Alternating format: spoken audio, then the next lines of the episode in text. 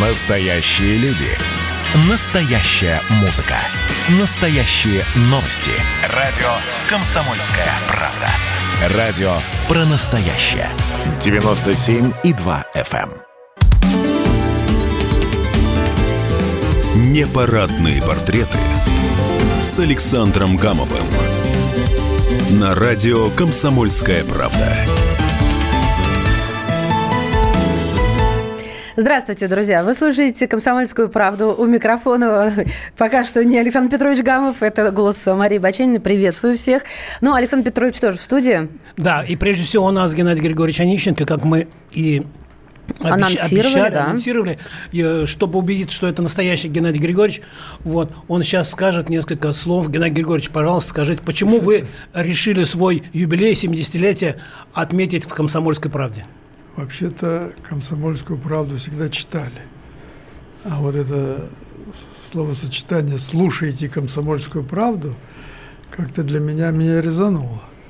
Слушайте Потому и смотрите. Что радио это, это и радио. Комсомольская правда это не так только вы же газета. сказали, что радио. Получается, что для меня, вот, который с 14 лет начал читать комсомольскую правду, я ее читал. А, тут, а сегодня узнал, что, оказывается, ее слушают. И, Ну что ж. и вот сегодня э, мы от главного редактора Владимира Сунгоркина такой подарок сделали Геннадию Григорьевичу. «Комсомольская правда» передавится в рамочке в золотой за 21 октября 1950 года. Коллеги, золота там нет и близко. Люди ж подумают, мне ж кроме больше, Отчитываться уже нужно за подарки чиновнику. больше трех тысяч нельзя, чтобы она стоила. А там одна рамочка. Там как раз около трех. Вот. Александр Петрович, Короче, полегче. Можно, можно две, две секретные новости вот про Давайте. Геннадия Григорьевича, которые никто еще не знает. Вот, вот э, я привык своего героя а, ну, слышать, э, по крайней мере, по телефону где-то в 2-3 часа ночи, в- иногда в 4. Сегодня Гри- Геннадий Григорьевич исчез со всех радаров. Объясните, пожалуйста, вот честно только. Вчера в 22 часа я выключил свои оба телефона. И включили их сейчас, И только в вот комсомолке. только войдя в ваше здание, я включил. Вот они сейчас отплевываются. Кто они? Ну, телефоны, они же накопили там информацию. Вот это очень хорошая вещь. Вот так вот взять и все выключить. А почему вы это сделали? Как? Чтобы не затруднять кого-то, Вас поздравляю. говорить мне то, что на самом деле отсутствует, а надо ж силиться сказать, что такой хороший, такой прекрасный, такой незаменимый. Ну зачем? И у нас, Маша, извини, я сейчас вы, выговорюсь, а то я что-то так волнуюсь, даже голос потерял. И э, вот те, кто не дозвонился, 8 800 200 ровно 9702, да? Давайте, давайте по порядку. Да. Во-первых, давайте все как Бери. полагается на радио. Депутат Бери. Государственной Думы, бывший главный государственный санитарный врач Российской Федерации Геннадий Онищенко в студии «Комсомольской правды». Это раз. Сколько можно вас учить? Сколько? Что значит бывший? Бывших не бывает, да? Главный государственный санитарный врач с 1996 года по 2013. Принято. Все. Хорошо. Маш, и еще один И еще скажу. вот для тех, кто не верит, Да. одну секундочку, вы сказали, пусть э, Геннадий Григорьевич что-то скажет. Вообще у наших слушателей есть прекрасная возможность э, зайти на YouTube, это прямая трансляция, радио «Комсомольская правда», видеть, смотреть, слушать, писать, все, все возможности. Это настоящая Онищенко. И э, еще, э, дорогие наши радиослушатели, вы прямо сейчас можете на сайте kp.ru посмотреть текст моего интервью с Геннадием Григорьевичем, где э, есть такие какие-то эпизоды, о которых еще никто не знает. И э, э, сегодня вот вышла такая газета Александр. Петрович, Да. самореклама ваша просто через край хлещет. Мне то же самое говорят. Мы дойдем до сути. Да, вот, и еще, еще скажу об одном факте из жизни Геннадия Григорьевича. Сегодня мы празднуем э, 70-летие Геннадия Григорьевича, а 7 ноября э, маме Геннадия Григорьевича исполняется 90 лет. Браво. Геннадий Дай бог здоровья. И у меня вопрос. Вас мама сегодня уже поздравила? Это я ее поздравил. Так. Как же, я же ей звоню каждый день, по нескольку раз. Конечно же, а как же? Уж кто-кто, а она-то в моей судьбе приняла, ну, самое главное участие. 99% это она, все остальное это мое. Что вы сегодня маме сказали? Слушайте, Александр Петрович, есть вещи, сила которых в душевности и в интимности. Ну, Извините. Зачем же я буду вот сейчас э, выворачивать душу и рассказывать, что я сказал своей маме? Ну зачем? Тогда Вот. давайте о насущном, о Да, очень актуальных вот, вещах. Вот, вот, вот, вот. Геннадий Это про- я для этого и пришел. Да, сюда. ну если позволите, я начну. Больше полугода мы живем а, с ковидом-19, SARS-CoV-2, да, если быть точной. И чем больше ученые узнают о нем, тем больше мы удивляемся. Мы это кто? Обыватели, я имею в виду. Настолько нестандартно ведет в- для нас, в общем-то, вирусы привычно, а вот этот ведет себя нестандартно. Поражает практически все органы, системы. Вроде бы заразный, но с другой стороны, в одной семье могут заболеть не все и тому подобное. В общем, уже даже скептики начали думать, не была ли это а, вакцина, ой, вакцина, простите, не был, не был ли этот вирус рукотворным, а, и может быть, а может быть, мутации его уже рукотворны. Вот у вас какие ощущения? Коллеги, коллеги, с, вирус, с коронавирусом мы с вами живем еще до явления Христа. Это очень древний вирус, правда, открыт он был в 1957 году. На сегодняшний день описаны примерно 34-37 типов коронавируса.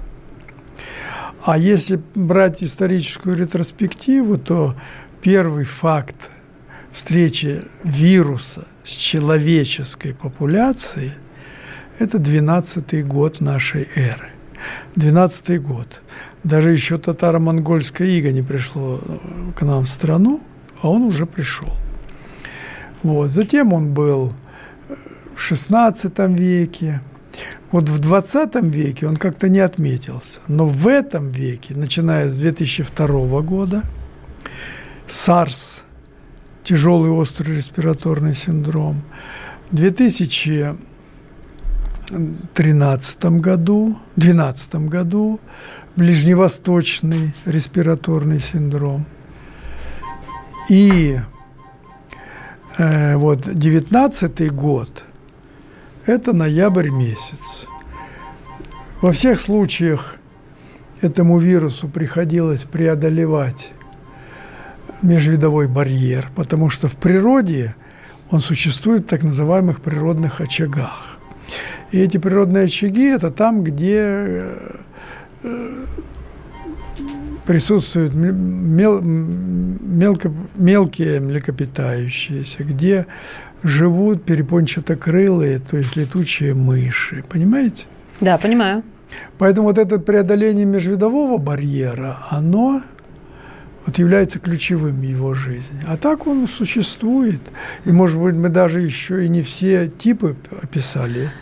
Поэтому, поэтому ведет он себя крайне прогноз, э, про- крайне Прогнозируемо, хотите сказать. прогнозируемо, конечно.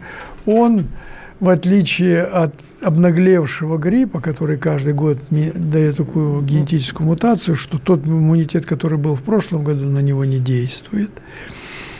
Вот, кстати, в этом году мы будем э, иметь дело с тремя мутировавшими вирусами гриппа. Это H1N1, H3N2, H3N2, вот, это и Б. Но все они новые. Да что ж такое. Геннадий Григорьевич никак не может остановить вот этот поток телефонного звонка. Давайте я буду отвечать. Не, да, не надо отвечать. Вы правы. Не надо отвечать. Гамову не надо это доверять. Вот, хорошо. Поэтому, поэтому он достаточно прогнозируемый. Он не так контагиозен, как грипп. Это что такое? Что это значит? Контагиозность это способность заражать. Ну, смотрите, всего 41, ну, пусть 42 миллиона не за полгода, а с ноября прошлого года, ноября, в этом году мы уже с вами прожили сколько месяцев? М, Мы прожили 9 Много. полных, Да. даже практически уже 10 месяцев, Ну, почти плюс год ноябрь. скоро, да-да. Год, год Да. он уже, и всего 42 миллиона. М. Что касается гриппа, то тот поражает каждый год, ну, он не мелочится, где-то от 400 миллионов. Мгм. Причем не за год, а за сезон. И до 900, почти миллиард. Что касается его полиморфности, то есть он так же, как и, кстати, коронавирус, он эксплицируется в основном в легких, и вся патология, она вот вокруг этого развивается. А вот что касается гриппа, у него клиника гораздо более то есть, Геннадий Григорьевич, скажите, правильно э, пишут те слушатели, вот я с ним не соглашаюсь, может быть, я не права, которые пишут буквально следующее. Что вы нагоняете, что вы раздуваете, когда мы рассказываем вот, о проблемах? Вот тут я согласен. А, сейчас я закончу. Ведь от гриппа умирает гораздо больше. Совершенно Тогда верно. в чем проблема? Самая опасная инфекция – грипп.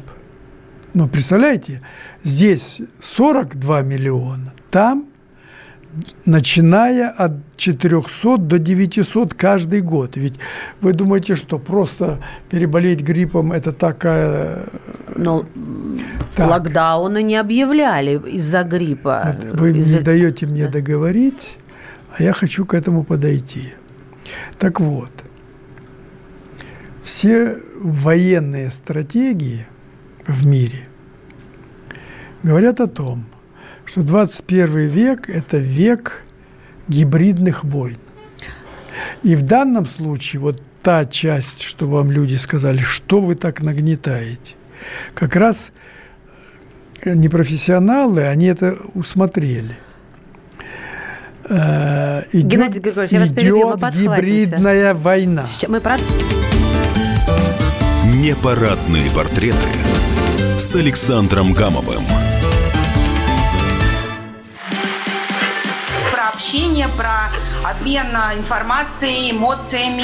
Миша, я не могу это письмо не прочитать. Вас приветствует город-герой Минск. Спасибо вам большое за вашу передачу. Слушаем вас всем цехом.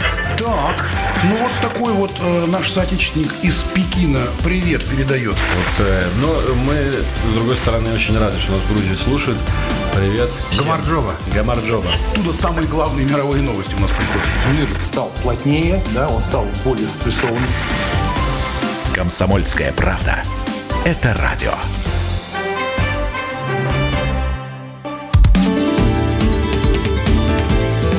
Непарадные портреты с Александром Гамовым. На радио «Комсомольская правда».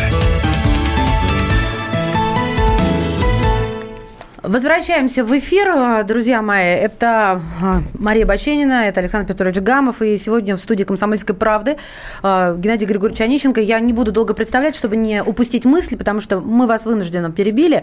Вы сказали, что идет гибридная война. Речь была о том, почему мы должны... Почему такой кипш, извините за выражение. Все услышал я, да. я помню. Я для итак, слушателей. Итак, коллеги, 21 век – это век гибридных войн все, что происходит вокруг коронавируса, это есть, имеет все признаки этой гибридной войны. То есть, когда на, в общем-то, серьезную эпидемиологическую ситуацию, которая на сегодняшний день насчитывает за 11 месяцев 40 миллионов 564 тысячи 75 случаев заболевших – 27 миллионов 835 тысяч 557, 575 выздоровевших, активных случаев 11 миллионов и умерших 1 миллион 123 тысячи 767. Это по 189 mm-hmm. странам. Напоминаю, что на планете официально 204 страны или 206. Так вот, Такова статистика. Поэтому это действительно серьезная ситуация. Летальность, то есть число умерших, число умерших от числа заболевших 2,77%. Так.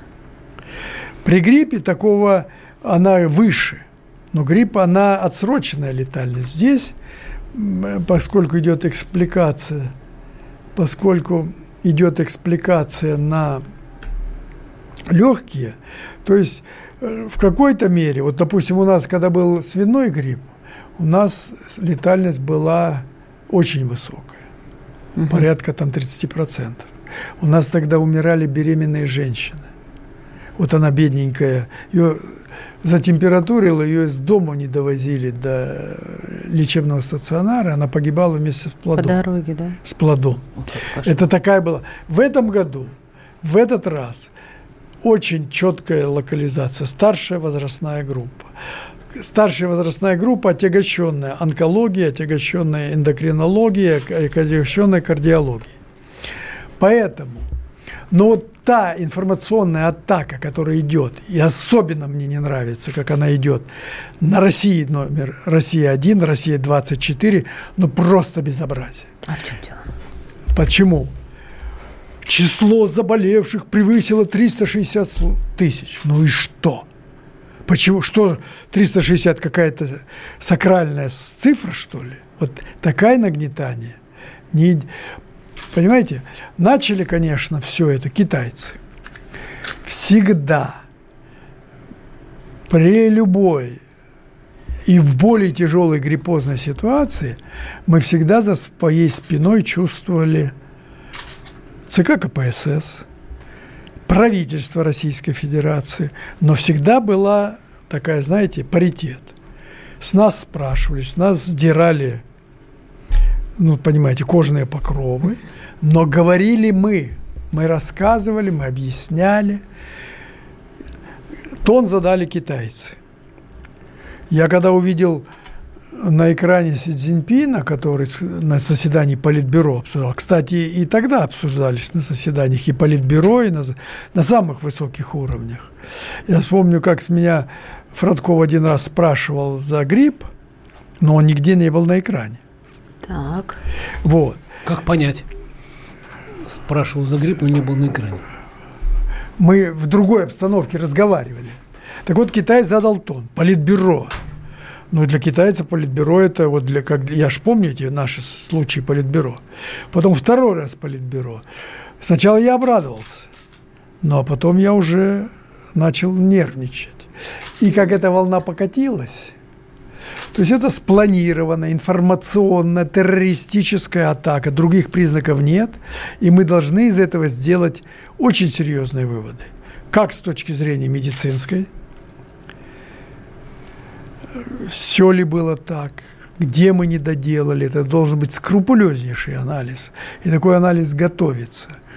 Я надеюсь, что весенняя сессия Общего собрания Академии наук сначала даст научную оценку. Я думаю, что наш президент это не раз рассмотрит на заседании Совета Безопасности, а это именно задача Совета Безопасности. Так? Вот. Э, проанализируются все обстоятельства. И в том числе специальные органы, не мы, медики. Но вот эту информационно-террористическую атаку, которую мы наблюдаем с первого дня, тоже нужно проанализировать. Почему?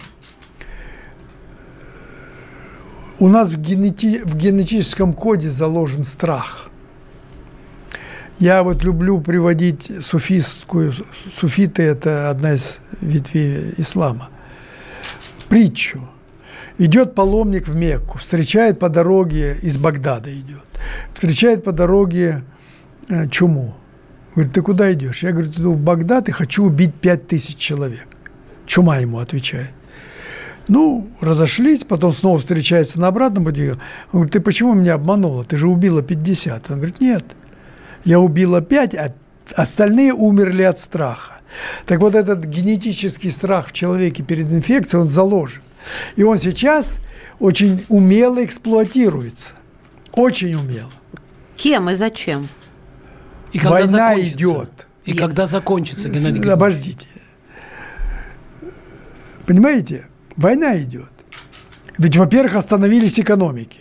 Да. Две великих экономики, китайская, американская, Россия тоже остановилась. То есть это огромный урон нанесен всему. Я смотрю с точки зрения медицинской на это дело. Я не специалист в экономике. Но когда у нас на первой волне мартовской были остановлены оказание медицинской помощи первичной в любом медицинском стационаре. Основания были, все боялись. То в то время мы еще не все знали об этом вирусе. Мы знали о САРСе, мы знали о МЕРСе, но это другой. Он более контагиозный. Если сравнивать с Сарсом и Мерсом, он не- не- несравнимо контагиознее. Хотя с гриппом он в подметке не годится. Проигрываем, да. Итак, остановились экономики. Мы оказать, перестали оказывать плановую помощь. Что такое не оказание плановой помощи онкологическому больному, когда он не получил в условиях стационара химиотерапию или радиотерапию? У нас в июле, и нам дала статистика, что у нас среагировало. Мы в месяц получили на 16 или на 20 тысяч больше смертей. По разным. Это уже не коронавирус. Это было индуцировано коронавирусом. Это просто смертность. Я поняла вас. Да. У нас в России, кстати, на сегодняшний день за все время умерло э, 20 ч- 24 тысячи 986. Так. А мы за месяц получили опосредованную, отсроченную смерть не от коронавируса, а от того, что мы не могли тогда оказать. Я уж не говорю о том психологическом стрессе, который до сих пор нагнетается. Разные люди есть. Э, У нас нет данных, к сожалению. Но я знаю, знаком с научными данными по европейским странам. Они говорят, что 30% людей находятся в, э, в состоянии уже не психологического стресса, а уже пограничного с медицинским, э, с депрессивным состоянием, потому что это вызывает депрессию. Ну, представьте себе, молодая, господи, пожилая чита сидит в нашей пятиэтажке. В четырех стенах, да. Да еще в шикарной пятиэтажке, где совмещено все, кроме потолка и пола. И вот они месяцами там сидят. Люди, во-первых, гиподинамия. Во-вторых, посто... и, если бы им еще выключили телевизоры, тогда, может быть, было бы легче. Потому что любой телевизор, даже э, заговорившая комсомольская правда, потому что вы сказали, слушайте комсомольскую, не, Слушайте. чит- не читайте, а слушайте. Все тоже нагнетают, нагнетают. Коллеги, остановитесь. Давайте мы будем людям рассказывать о серьезной эпидемической ситуации. Мы будем серьезно их, с них спрашивать.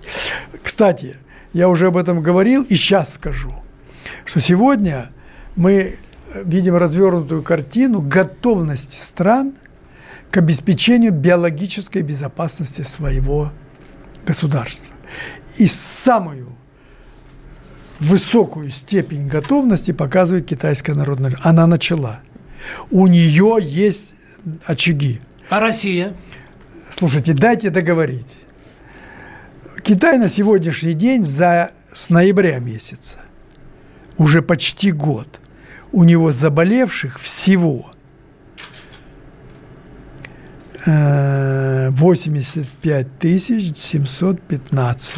Это на сегодняшнее утро данные Госкомитета по здравоохранению. Кат- 85 тысяч на огромную страну. Но это мало, действительно. Это вообще ничто. Так вот, Геннадий Григорьевич, Э, 20 обож- секунд Дайте просто я осталось. договорю. У Китая на сегодняшнее утро 6,4 на 100 тысяч населения.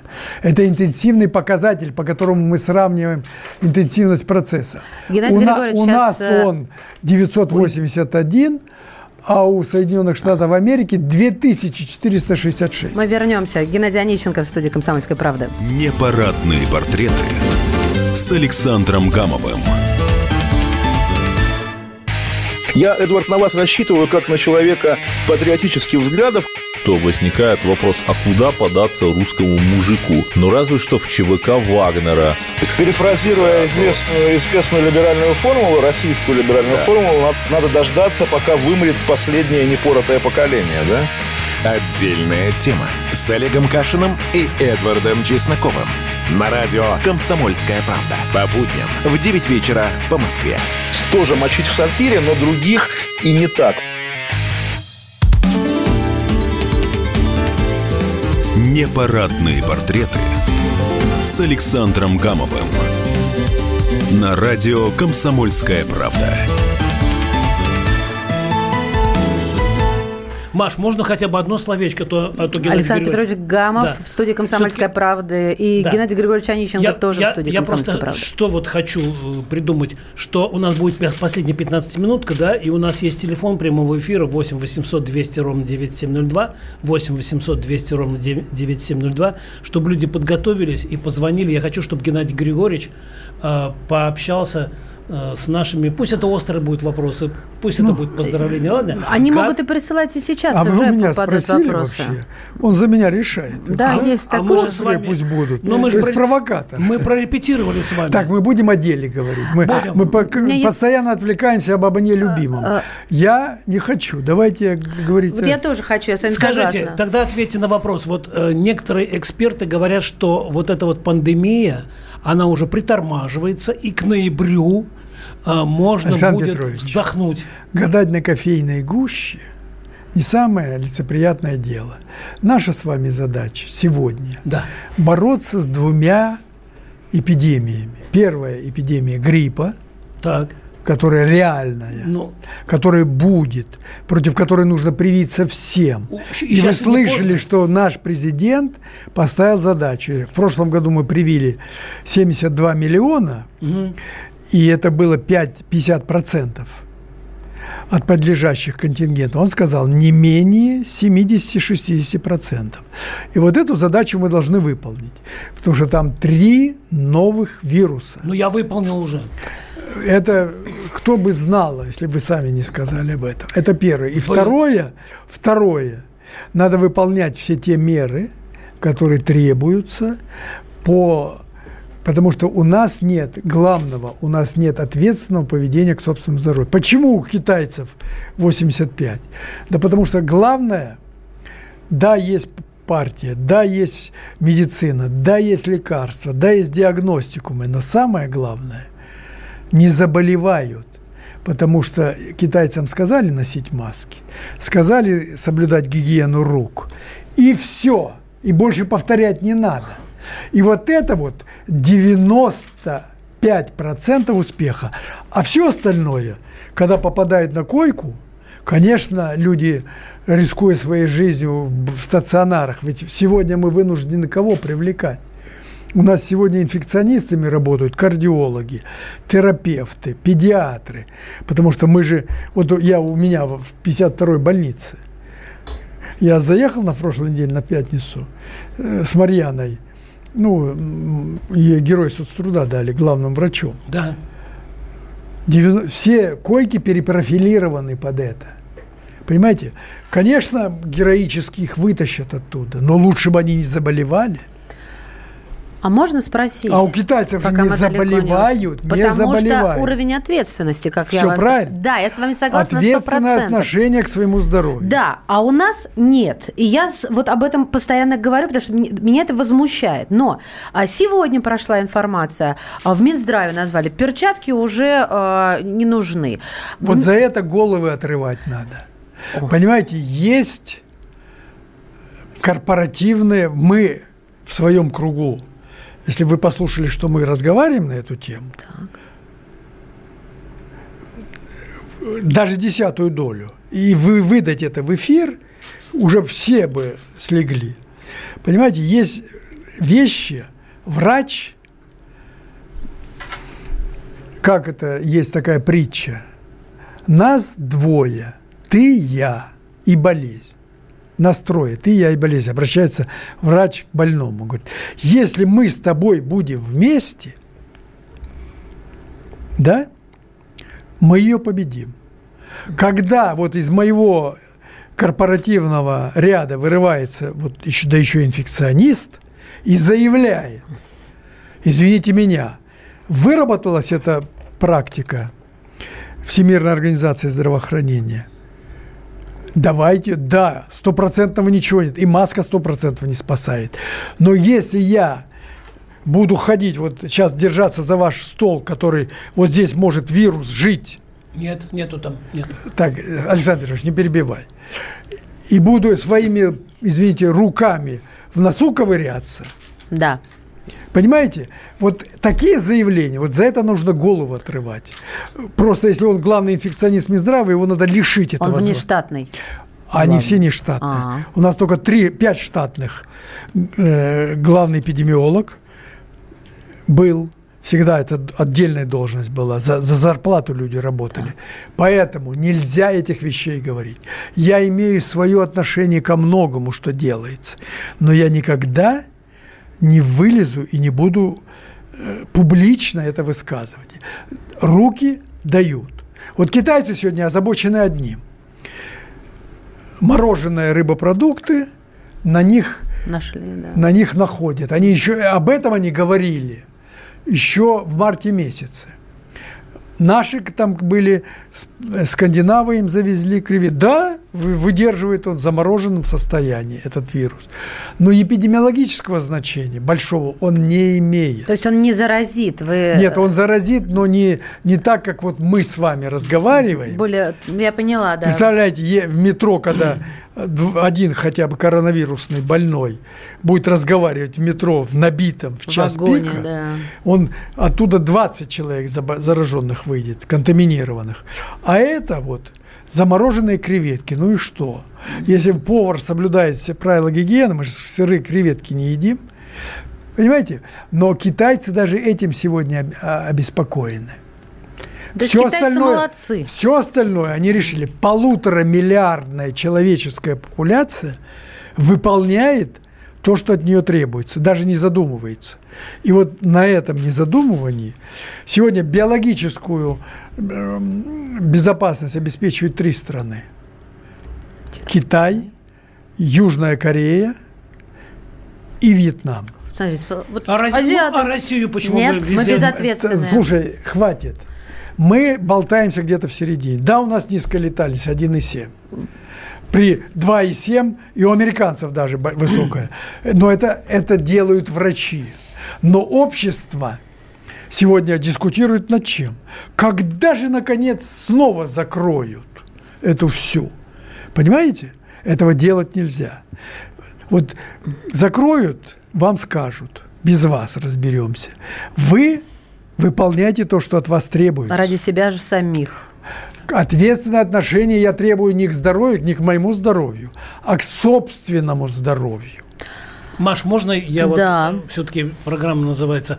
Вот а, я хочу просто объяснить радиослушателям, что благодаря Геннадию Григорьевичу Лично, несмотря на большую занятость, Вот. благодаря Геннадию Григорьевичу. Слушай, Я ну бросил- хватит об Ну этом. нет, ну пусть да, скажет. ну, Александр да, чего вы меня перебиваете, Геннадий вас не Григорьевич. перебиваю. Я бросил Вы не имеете права перебивать, вы мой самозваный помощник. само- самопровозглашенный. Я бросил пить, курить и знакомиться. Вы не с- шутите? с- Нет. И знакомиться с женщинами в автобусах, э, Геннадий Григорьевич сказал. Да, да, да, могу повторить. Повторить, да? или Нет, всё слышно Это, было, все так. Геннадий Григорьевич, вот э, специально меня просили вас спросить. В свое время вы работали в в отрезвителе, были на практике. А я однажды был э, клиентом. Нет, я не, не работал. Да, ну, да, вопрос. Вопрос. Э, Народ спрашивает, не пора ли в России Во-первых- возродить вытрезвители? Во-первых, я развею этот э, абсолютно вульгарный миф обо мне. Я не работал в отрезвителе. На практике были. Мы как студенты, у нас была добровольная народная дружина, и мы дежурили там, патрулировали А улицы. я был э, И клиент. приходили в вытрезвитель. И мы давали, уже после третьего курса мы имели право делать заключение, мы давали, насколько пьян этот человек, или может у него что-то другое. И он себя так неадекватно... Но мы в разных местах с вами были, ну неважно. Вот, поэтому вытрезвители, я считаю, нужно вернуть. На какой основе? Они, кстати, уже в ряде субъектов работают. Как правило, это частные вытрезвители, потому что государство на себя не берет. МВД не хочет на себя их брать. Ну, конечно же, врачи не могут э, забирать с улицы нетрезвого человека. Медицине такое право не дано. Мы квалифицируем, насколько он пьян, когда его привезут к нам. Понимаете, но вытрезвители нужны. К сожалению, потребление алкоголя у нас э, выше 10 литров безводного алкоголя на душу населения. В год. В год. Это, ну, будем говорить так, чистый спирт. Э, Критическим по критической чертой по оценке Всемирной организации здравоохранения. А Всемирная организация – это не какой-то мифический орган над нами. Это то место, где собираются эксперты и принимают решения, в том числе и мы там всегда работаем. Значит, 8 литров. После каждый литр сверх 8 – это разрушение генофонда нации, это дополнительные смерти, понимаете? Угу. Вот, и целый ряд, ряд политических партий очень активно у нас э, пропагандирует и проводит всякого рода законопроекты, которые абсолютно не нужны. Вот. Это плохо. Это очень серьезный бич для нашего общества. И снова Спасибо. должна вас прервать, Геннадий Григорьевич. Сейчас уйдем на буквально несколько секунд перерыв, и затем вернемся, и я... Звонки. Э, да, и очень много вижу вопросов, которые прислали и на YouTube, и на наш WhatsApp, и Viber. Геннадий Онищенко в студии «Комсомольская правда». И э, присылайте, пожалуйста, я напомню, раз пообещала, 8 967 200 ровно 9702. Это WhatsApp и Viber, пожалуйста, в письменном виде, если есть такое желание. Озвучим самое интересное. Непарадные портреты с Александром Гамовым. Как дела, Россия? Ватсап-страна! Это то, что обсуждается и то, что волнует. Это ваши сообщения в прямом эфире, в том числе и голосовые. Каждый будний день с 11 до 15 часов с Михаилом Антоновым. Эфир открыт для всех. Включайтесь. Радио «Комсомольская правда». Радио про настоящее.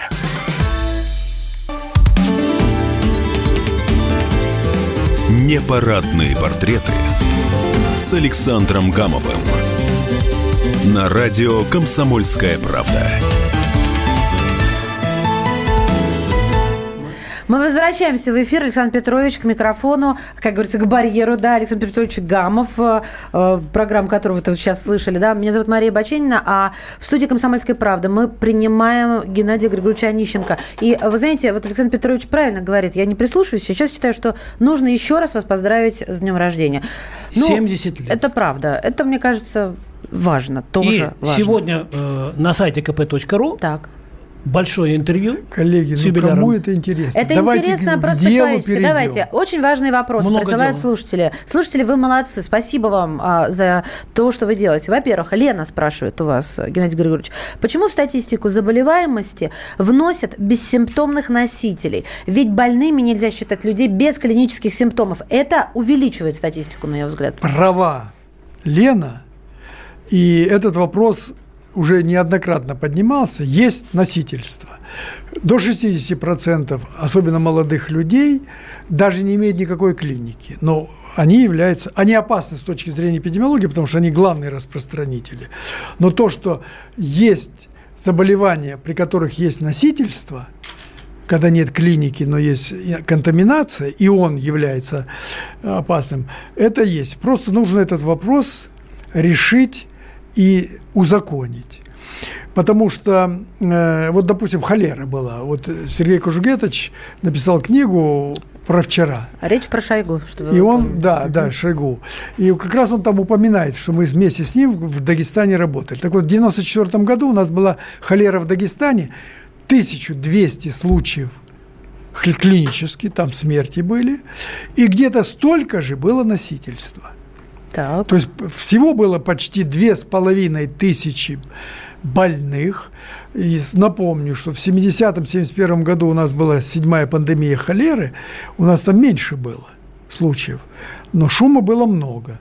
А тут мы, как говорится, МЧС и мы медики, естественно, с правительством Дагестана и с народом Дагестана эту проблему решили.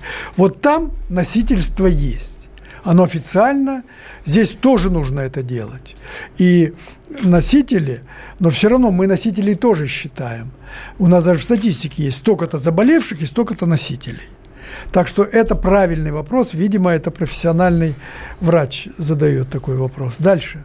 Дальше вопрос. Верите ли вы официальной статистике по умершим и заболевшим ковидом? Потому что в регионах, как пишет слушатели, а, тестов делают очень мало. Ну, первое – Первое, они уже ответили на вопрос. Если мы говорим что 40-60% людей не знают о том, что они болеют, у них даже никаких признаков нет. Не то, что они там скрывают, прячутся. Вот. То, конечно же, стопроцентной статистики никогда не будет. И это не значит, что кто-то врет. Потому что не выявляются эти люди. Их можно выявить только когда мы протестируем. Вот китайцы сейчас, я почему верю китайской статистике? Вот в Пекине у них уже после марта месяца появилась вспышка, на рынке нашли. Они часть города Пекина отделили, закрыли его на неделю, поголовно всех жителей этого района, а там несколько миллионов, протестировали. Понимаете? Вот в таком случае такой статистике можно верить. А когда люди даже и не даже европейские страны особенно не увлекаются этим, очень активно работают китайцы, мы по у нас более 40 миллионов обследованных. Но тут надо еще давать дифференциальную, потому что когда человек болеет, там его раз 5 или 6 обследуют. А вот нам надо, сколько было именно вот тех, кто не болеет, а его обследовали и на, на выявление работали. Поэтому здесь объективно. Есть болезни, которые не требуют.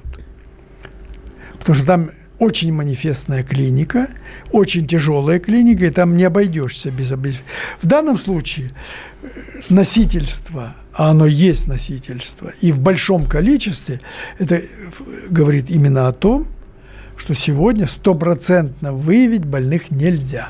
Я забыл, э, извините, Геннадий Григорьевич, вас перебью, я забыл еще одну должность Геннадия Григорьевича назвать. Дело в том, что когда не стало Иосифа Давыдовича Кобзона, именно Геннадий Онищенко был избран президентом э, э, значит, землячества донбассовцев в Москве, потому что именно в Донецке... Значит, Донбасс... Да, в Донецке Геннадий Григорьевич закончил мед Донецкий очень долго. Так Донбасс дал Советскому Союзу 16 союзных министров. Вот. И, э... Два заместителя председателя правительства Союза Советских Социалистических Республик. Это был вот тот котел, в котором варилась такая, понимаете? И Онищенко ж... дважды уже побывал там. А... Где, как дважды побывал? В этом э, году? В, в ДНР. В этом году? Да, да, да. Не надо, каждый год это. Геннадий Григорьевич, у нас ну. остается все меньше и меньше времени. Я хочу задать очень важный вопрос по поводу вакцины. А, и слушатели пишут, во-первых, стоит ли людям из группы риска, то есть имеется в виду пожилые с ослабленным иммунитетом, хроническими болезнями, прививаться от э, короны в числе первых, может быть, записавшись добровольцем. Моя мама, например, хочет. Моя мама на два года младше вас. Да, то есть, считайте, ровесник, вот она хочет пойти и привиться. Коллеги. Что вы считаете? Давайте так, не будем по, в радио, по радио назначать начать прививки. Так. Кого прививать, скажут и сделают. И сделают бесплатно. Несмотря на то, что эта вакцина еще не включена в национальный календарь, а только национальный календарь обеспечивается бюджетом государства, но даже за это не беспокойтесь. Кого прививать, скажут? Естественно, мы должны в первую очередь, когда наладим производство, промышленное производство э, этой вакцины, и Гамалеевской, и Векторовской. В каждой вакцина будет иметь свои показания. И вам обязательно объявят, кого прививать когда прививать и в какие сроки прививать. Поэтому действительно первая группа, группа риска, ее нужно защитить. И уже начали это делать. И, ну да, сейчас вот в Москве врачи. идет третий этап эксперимента по полевым испытаниям, так называемым, когда не отобранные люди, а люди, которые живут в нашей жизни. Они прививаются, за ними наблюдают, в том числе и плацебо им дают.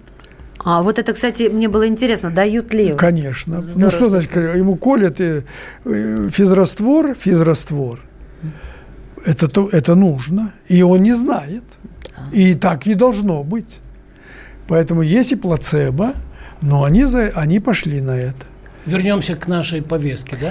Ну да, потому что остается минуты, мы хотим вам сделать а, подарок. Ну, Какой подарок может сделать радиостанция? Конечно же, звуковой, а в данном случае музыкальный, правильно? А не, можно и прочитать, мы же на комсомольской правде. Но мы Прочитать сейчас слова в эфире песни. радиостанции. Друзья мои, во-первых, мы хотим от всей души поблагодарить с Александром Петровичем а, Да, спасибо Геннадия огромное. Григорьевича Онищенко за то, что дал интервью, пришел в свой юбилей сюда, к нам в студию. И поставить а, для вас песню в исполнении Юрия Богатикова. Вот вы говорили про Да. Донбасс. Давно не бывал я в Донбассе. Прекрасная песня. С юбилеем вас. Спасибо, спасибо вам Будьте за добрые здоровы. слова. Будьте Спасибо. здоровы. Мы вас очень любим. А Приходите мы еще. как вас любим. Мы даже сегодня узнали, что в комсомольскую правду можно слушать. Да. Да, ну что, с днем рождения, Геннадий Спасибо. Наушники Геннадий. Онищенко. А, а так не будешь слышать? А я хотел... Давно не бывал я в Донбассе, Тянуло в родные края, Туда, где до ныне осталась в запасе Шахтерская юность моя. Осталась она неизменной, Хотя от меня вдалеке. Там девочка Галя живет непременно В рабочем своем городке, Далеком живет городке.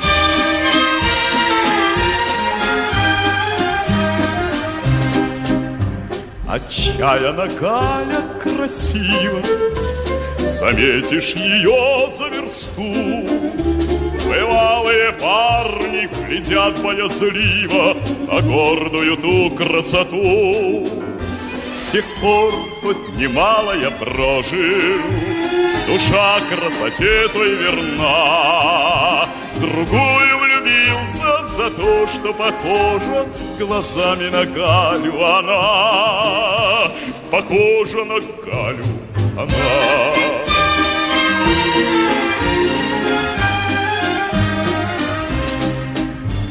И вот, наконец, я в Донбассе, Вот беленький домик ее. Седая хозяйка на чистой террасе Спокойно стирает белье. Сторонке безмолвно, Душа замирает в груди. Прости меня, Галя, Галина Петровна, Не знаю за что, но прости, Не знаю за что, но прости.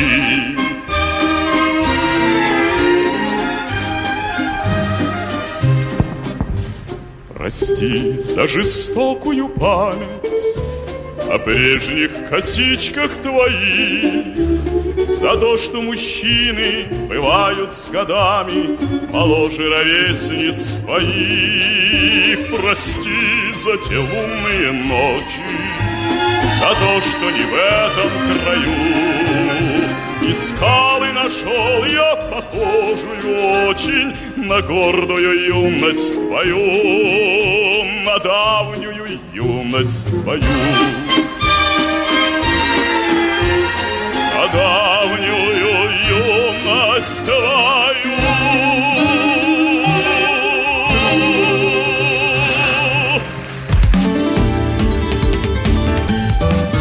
Непарадные портреты с Александром Гамовым.